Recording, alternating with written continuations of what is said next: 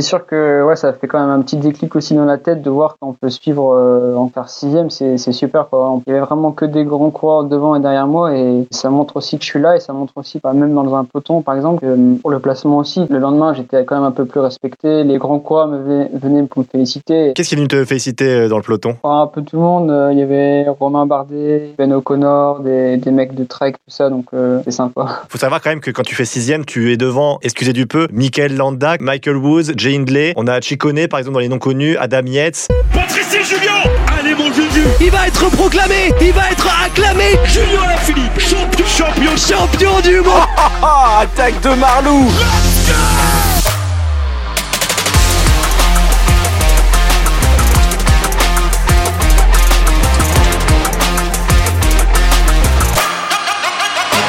Bonjour, bonjour à toutes et à tous et bienvenue dans un vélo podcast spécial. On va débriefer le Tour de Catalogne avec un invité spécial. L'invité spécial, c'est un jeune, un jeune qui a fait sa première course World Tour. Je ne parle pas de François Pierre Noël, mais j'accueille quand même François Pierre. Salut FP. Salut Guillaume, salut à toutes et à tous. En parlant de jeunes, le point d'essence? Euh, Toujours pas d'enfant, non Toujours pas d'enfant. Bon, ça va venir. Toujours pas d'enfant, mais ça va venir. L'invité François Pierre, je te laisse euh, le présenter parce que bon, il nous a bluffé. Hein.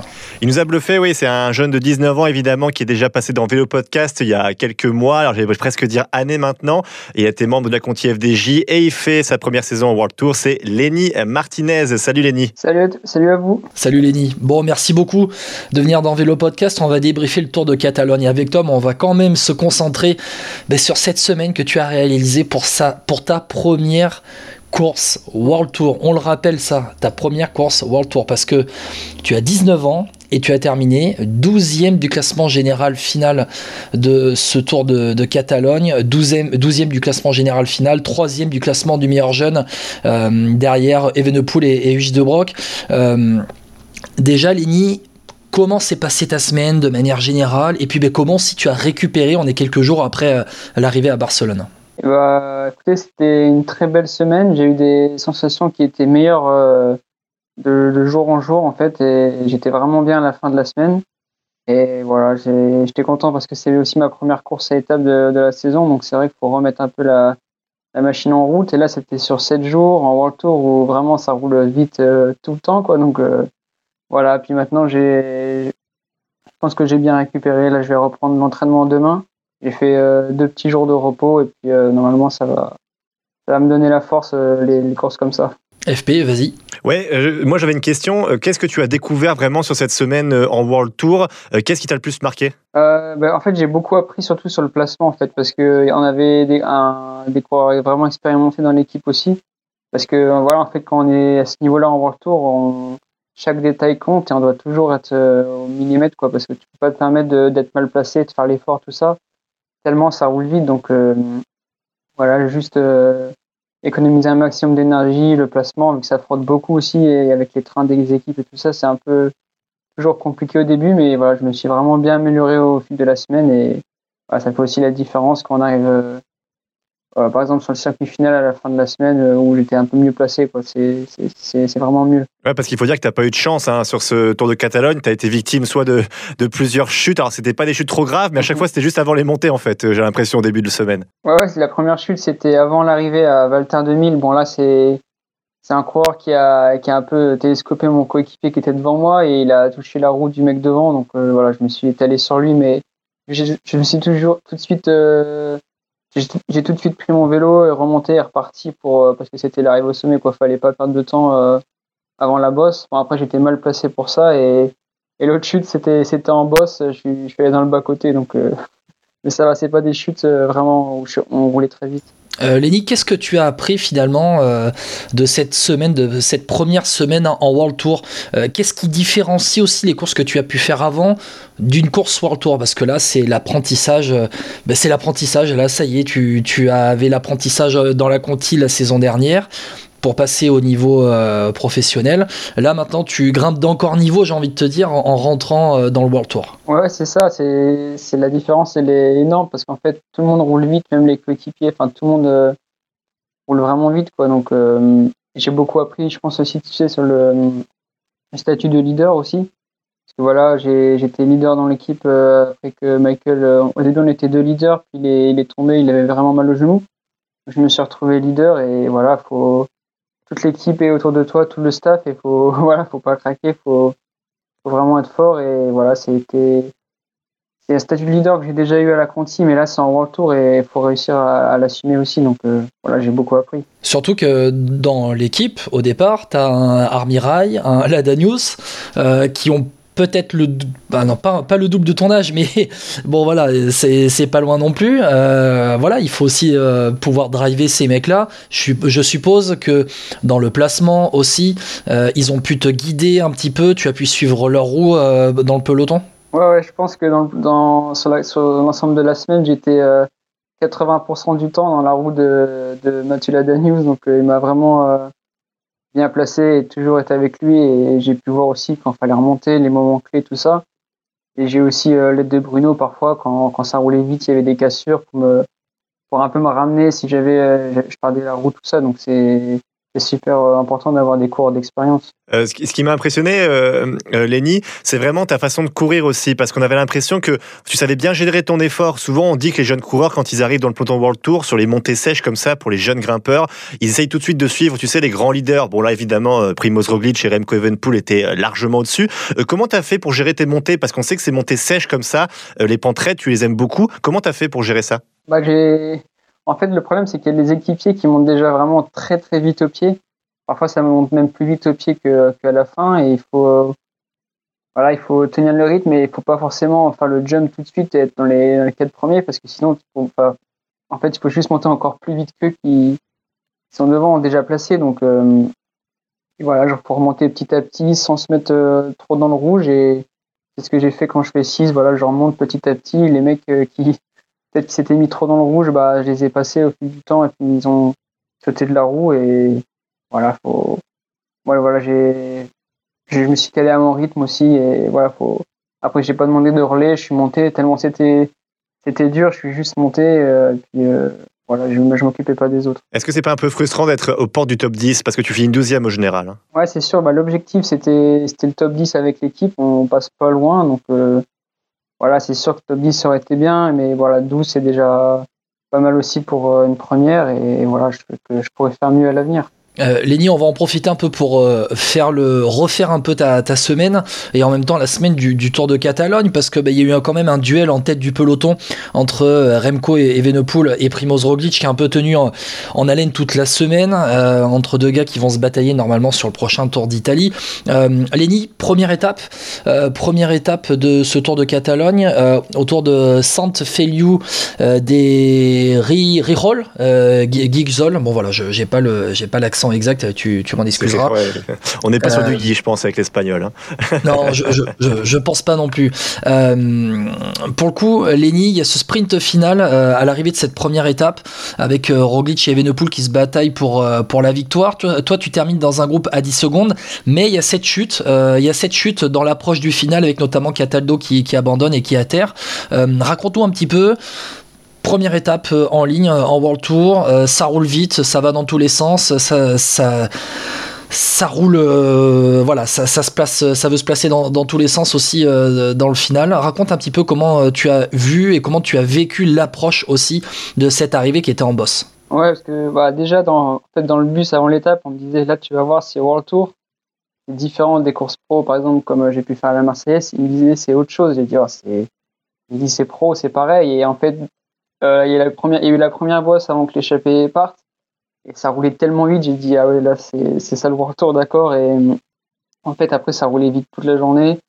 Et sur le circuit, malheureusement, ouais, il y a eu une chute où d'ailleurs, il y a eu Michael qui, est tombé. Et en fait, ça, c'était en ville, c'était vraiment nerveux. Et du coup, ça, ça, ça a mis le peloton tout en fil. Et quand j'ai vu dans la ville, j'étais un peu loin et que les premiers comme Remco étaient déjà euh, vraiment très loin euh, dans la ville vers le bord de mer me suis dit là ça va être compliqué et en fait ça ça a pété de partout. J'ai fait j'ai fait le jump euh, d'une cassure à une autre, mais bon je prends quand même 10 euh, secondes donc euh, voilà. Après je pense que c'est aussi dû à la chute qui a qui a coupé un peu le peloton et tout le monde après tu sais ça repart et c'est tout le monde en file et tout le monde essaye de garder la route du mec de devant quoi. Est-ce que tu as une sensation de peur à un moment donné qui peut, euh, qui peut arriver quand euh, ça roule, voilà, quand t'as pas l'habitude de, notamment du, du cyclisme en World Tour, de la manière de courir en World Tour, ça va à vitesse grand V dans la ville pour se placer avant la, la bosse, euh, avant la bosse finale, la bosse d'arrivée. Est-ce que tu as une sensation de peur à un moment donné qui peut te, traverser?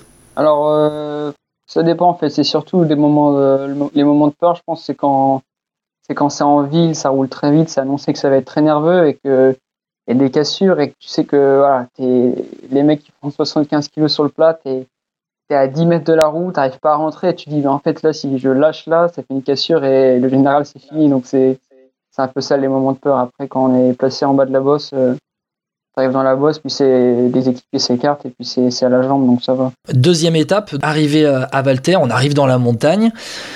Il y a cette chute avant, euh, t'es t'es pris dedans et tu arrives quand même à terminer à moins d'une minute de, hum, du vainqueur Joe Chicone qui s'est euh, joué la victoire avec, euh, avec euh, et, et Roglic. On en a parlé un petit peu avant euh, euh, de cette approche, euh, du fait euh, que ça roule très vite euh, au pied.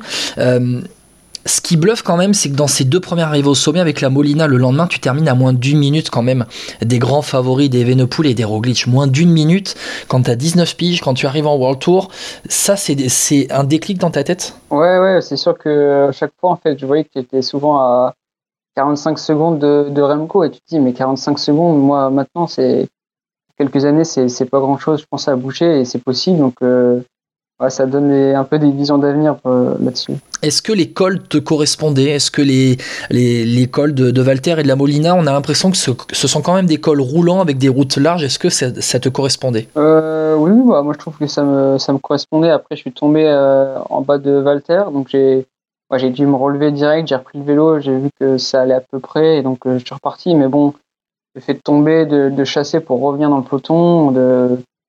et pareil à la Moulina aussi, donc ça, voilà, c'est, je pense que sans les chutes, je pense que je suis dans le top 10, parce que forcément, tu grilles des, cartouches qui te manquent à la fin, et comme je disais, c'est, c'est tout l'économie maintenant, tellement ça roule vite, donc, euh, Quand tu vois Remco Evenepoel devant toi, euh, l'explosivité qu'il a quand il démarre, est-ce que tu te dis que toi plus tard tu pourrais avoir ça aussi ou tu euh, veux garder un peu tes qualités dans ton profil hein? C'est vrai que tu ressembles plus, on peut le dire, à David Godu, hein, euh, dans le sens plutôt petit, léger, très bon dans les très forts pourcentages. Est-ce que tu estimes que plus tard tu voudrais aussi te diriger un peu sur cette explosivité-là, lors des attaques d'Evenepoel en montée, sur un col roulant par exemple? Ouais, ouais, bah après, en fait, je pense qu'il a, oui, il a beaucoup d'explosivi- d'explosivité, pardon, mais après, je pense qu'en fait, c'est surtout un truc, euh, vous savez, en fait, ça roule vraiment tellement vite en col et que tout le monde est déjà un peu, euh, un peu au rupteur et que lui, il a encore de la marge et, là, il fait, il met une attaque, mais en fait, voilà, il y a que lui qui peut suivre parce que nous, on peut, on, on peut simplement pas, mais je sais pas s'il a autant d'explosivité que, que vraiment les punchers, et je pense qu'il est juste vraiment une jambe au-dessus et quand, quand on monte et que tout le monde est, ouais, est, presque à bloc, lui, il en a encore beaucoup sous la pédale. Donc forcément, quand, quand moi, quand je vois un équipier devant lui encore, je dis, bon, bah là, ça va pas tarder à, à péter de partout. Et puis quand il part, bah, tu, tu vois au loin, tu vois une roquette qui part et tu peux pas, tout simplement pas. Et Après, euh, donc Lenny, il y a eu euh, évidemment, il y a eu beaucoup d'étapes. Alors euh, pas forcément des étapes qui te conviennent, mais on peut revenir euh, quand même, hein, Guillaume. Je pense sur l'étape euh, qui a été marquante pour toi, euh, avec ta sixième place. euh, C'était, euh, je vais retrouver À ça. l'eau porte. Voilà, le porte, exactement. Je vais dire le port, mais oui, le porte, on peut dire, j'imagine en espagnol. Mais euh, cette sixième place, justement, euh, c'est vraiment, tu as bien géré ta montée, puisqu'en fait, tu as rattrapé, comme tu le disais, euh, les coureurs un par un, en fait. Ouais, c'est ça, j'ai bien géré ma montée et c'est sûr que ouais, ça fait quand même un petit déclic aussi dans la tête de voir qu'on peut, on peut suivre, euh, bah, faire sixième, c'est super. On peut, il y avait vraiment que des grands coureurs devant et derrière moi et voilà, c'est, ça montre aussi que je suis là et ça montre aussi, bah, même dans un peloton par exemple, que hum, pour le placement aussi, le lendemain j'étais quand même un peu plus respecté. Les, les grands coureurs me venaient, venaient pour me, féliciter et après maintenant quand quand ça frotte avant la bosse, tu sais, tu es un peu plus respecté aussi parce que tu prouves, euh, tu prouves que tu es là aussi. Qu'est-ce qui est venu te féliciter euh, dans le peloton? Enfin, un peu tout le monde, euh, il y avait Romain Bardet, Ben O'Connor, des, des mecs de Trek, tout ça, donc euh, c'était sympa. Parce qu'il faut, savoir quand même que quand tu fais sixième, tu es devant, excusez du peu, Michael Landa quand même, Michael Woods, Jay Hindley, on a Chicone par exemple dans les noms connus, Adam Yates, euh, Kuss par exemple, on peut remonter plus loin, Esteban Chavez, mais en tout cas, ouais, c'est des coureurs qui ont déjà fait leur preuve dans les grands tours en fait, hein, aussi. Ouais, c'est ça, c'est. C'est des grands coureurs que je voyais à la télé et que, que j'étais fan, donc euh, ouais, c'est un peu fou. Euh, Le, le respect, le respect, ça se gagne. Forcément, ça se gagne à, à la Mhm. pédale. Euh, tu parles de Landa, tu parles de Woods et j'ai Hindley, vainqueur sortant du Tour d'Italie. On n'oubliera pas quand même de le dire. Euh, tu termines juste derrière Rigoberto Urán.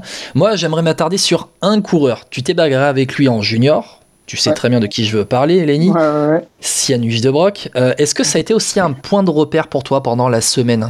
Ah, je sais qu'il y en a qui parlent parfois du duel euh, Martinez-œil de Brox, mais moi, je j'aime pas trop, trop ça. Nous, on s'entend vraiment super bien, on est vraiment amis, on parle bien en course. Et il n'y a pas de. Je pense qu'après, oui, forcément, en course, il y y a, y a un mini-duel, mais moi, je, je sais qu'il marchait fort. Si je faisais 20e du général et lui euh, 7, bah, c'était la vie, quoi. Il, il y a déjà quelques années de plus chez les, chez les pros en plus, hein, avec la World Tour, donc. euh, voilà, j'essaie, euh, je pense aussi on, on se pousse aussi les deux vers le haut comme euh, comme c'était moi et Romain aussi. Donc euh, voilà, moi je, je, lui, parle bien, c'est un ami, il n'y a pas de, de duel méchant quoi. Bah, La question, elle n'est pas dans le sens rivalité pour le coup, parce que je me doute que avec ce que vous avez partagé en junior dans la catégorie jeune, vous vous connaissez, voilà, dans le peloton quand même. C'est pour la plupart, à quelques exceptions près, il y a quand même une entente assez cordiale et des gars qui se connaissent bien. Euh, mais euh, dans le, le- la question. Le, terme, le terme point de repère, c'est surtout par rapport euh, au fait que euh, bon, euh, vous vous bagarriez ensemble chez les jeunes en junior. Lui est passé en World Tour un petit peu avant. Il a remporté le Tour Tour de l'avenir. Toi, tu débarques pour ta première course World Tour.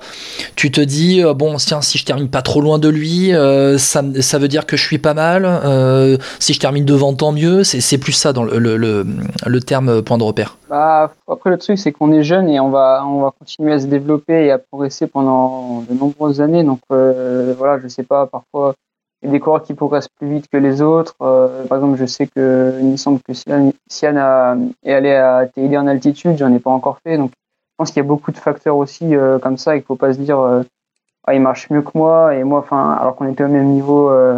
par exemple, pour Valromé, c'est que c'est que j'ai pas progressé autant que lui. Non, non, il y a tellement de facteurs que voilà, ça se peut qu'il progresse fort d'un coup, puis moi un peu moins, puis moi que je, je rattrape après. Voilà, c'est je pense au fil des ans, on, on verra, mais voilà, c'est chacun est, est comme il est, je pense. Il faut Bon, travailler ta prononciation, hein, Guillaume, hein, de Hush de. Alors, œil, œil de, œil de broc, œil de broc. Lenny va nous pas. dire. je sais pas, moi je dis Kian, œil de Brooks, mais je sais pas si on dit comme ça. Œil, de Brooks. Ok, bon, je, vais- je vais le dire. Alors, je vais le dire comme ça, comme ça. Bon, voilà. C'est. Et puis, si je me trompe, ça sera de ta faute, Lenny. Voilà, comme ça, on, on va faire ça. Ok? Euh, ton programme, Lenny, tu as quand même un, un sacré programme qui arrive parce qu'on va parler un peu de tes objectifs là pour la fin de saison. Enfin, la fin de saison, la saison, dirons-nous plutôt. Euh, parce qu'on va te retrouver sur Paris-Camembert. A priori, tu m'arrêtes si je me trompe. hein. Euh, la classique Grand Besançon, Tour du Doubs et aussi le Tour de Romandie. C'est quoi tes objectifs là? Effectivement, c'est chez moi. Oui, je vais pouvoir, je vais venir te voir sur un chrono, Lenny. Je pense que ça va pas être là où tu seras le meilleur, mais euh, sûr. à Non, Châtel-Saint-Denis. Mais euh, c'est quoi tes objectifs là? Bah maintenant, c'est voilà, euh, bah, faire les, les meilleurs résultats possibles. Pourquoi pas à Besançon essayer de voilà, c'est des arrivées, des petites arrivées au sommet, donc euh, c'est de faire le, le meilleur résultat. Je sais pas encore à quoi m'attendre. Romandie aussi, un peu euh, voilà, dans le même cycle que Catalogne, enfin le, le meilleur résultat. Je sais pas encore en Romandie qui y aura encore avec moi dans l'équipe.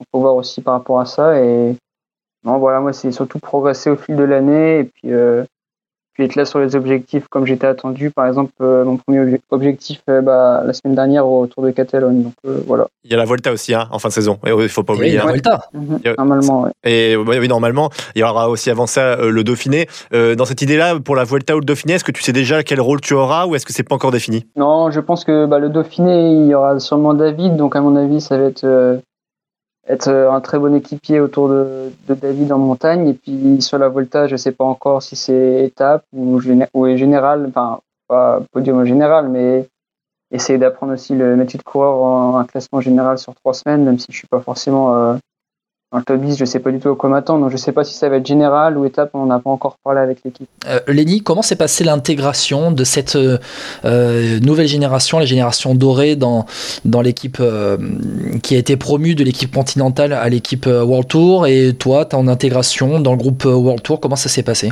Ça s'est super bien passé vu que j'étais à la, la Conti avant, je connaissais un peu tout le monde, j'avais fait des courses avec la World Tour, donc c'est super bien passé. Puis, euh, puis pour tous les jeunes aussi qui sont passés de la Conti à la World Tour, ça s'est bien passé. Donc euh, voilà, c'est top. Il y a une sorte de transmission de génération, un changement de génération qui arrive aussi.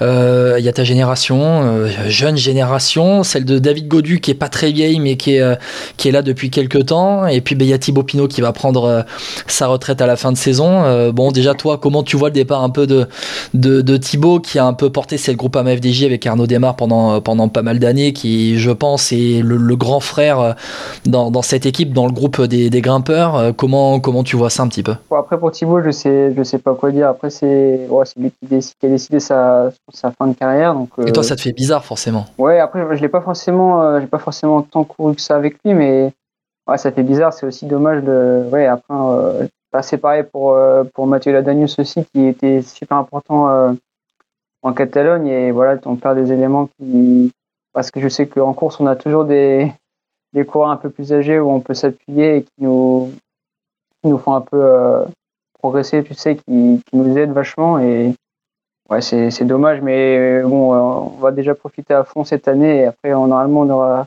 acquis euh, pas mal d'expérience. Tiens, je suis un peu curieux, Lenny. Euh, une question comme ça euh, qui me revient sur le Tour de Catalogne. Euh, tu dis, tu parles de Mathieu Ladanius. On oublie toujours hein, que c'était un coureur hyper important pour beaucoup de très bons coureurs de la FDJ, hein, notamment Thibaut Pinot.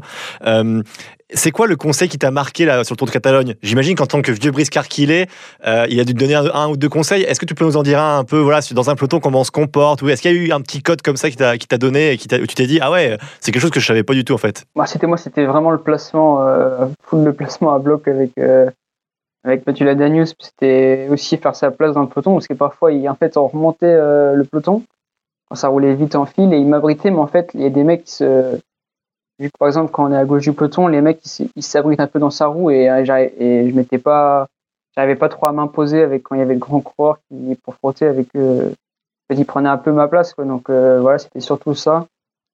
Montrer, euh, montrer qu'on est là, par exemple, dans, mets un petit coup de coude, tu, tu montres que voilà, c'est ta roue, c'est ton coéquipier et toi qui es abrité dans cette roue-là et, et voilà. Et ah, parfois des trucs comme euh, enfin remonter au bon moment par exemple quand, on s'arrêtait euh, pour aller uriner souvent c'est ça dans les étapes quand il y a l'échappée bah voilà pas remonter à bloc de suite vraiment tranquille et comme il me disait voilà il n'y a, pas de, petites économies et voilà, ça sert à rien de, de bouffer des, des cartouches à toujours remonter dans le peloton remonter dans le peloton et voilà lui il remonte une fois et quand c'est c'est au bon moment Eh ben, c'est ça, c'est ça l'expérience, Guillaume. hein.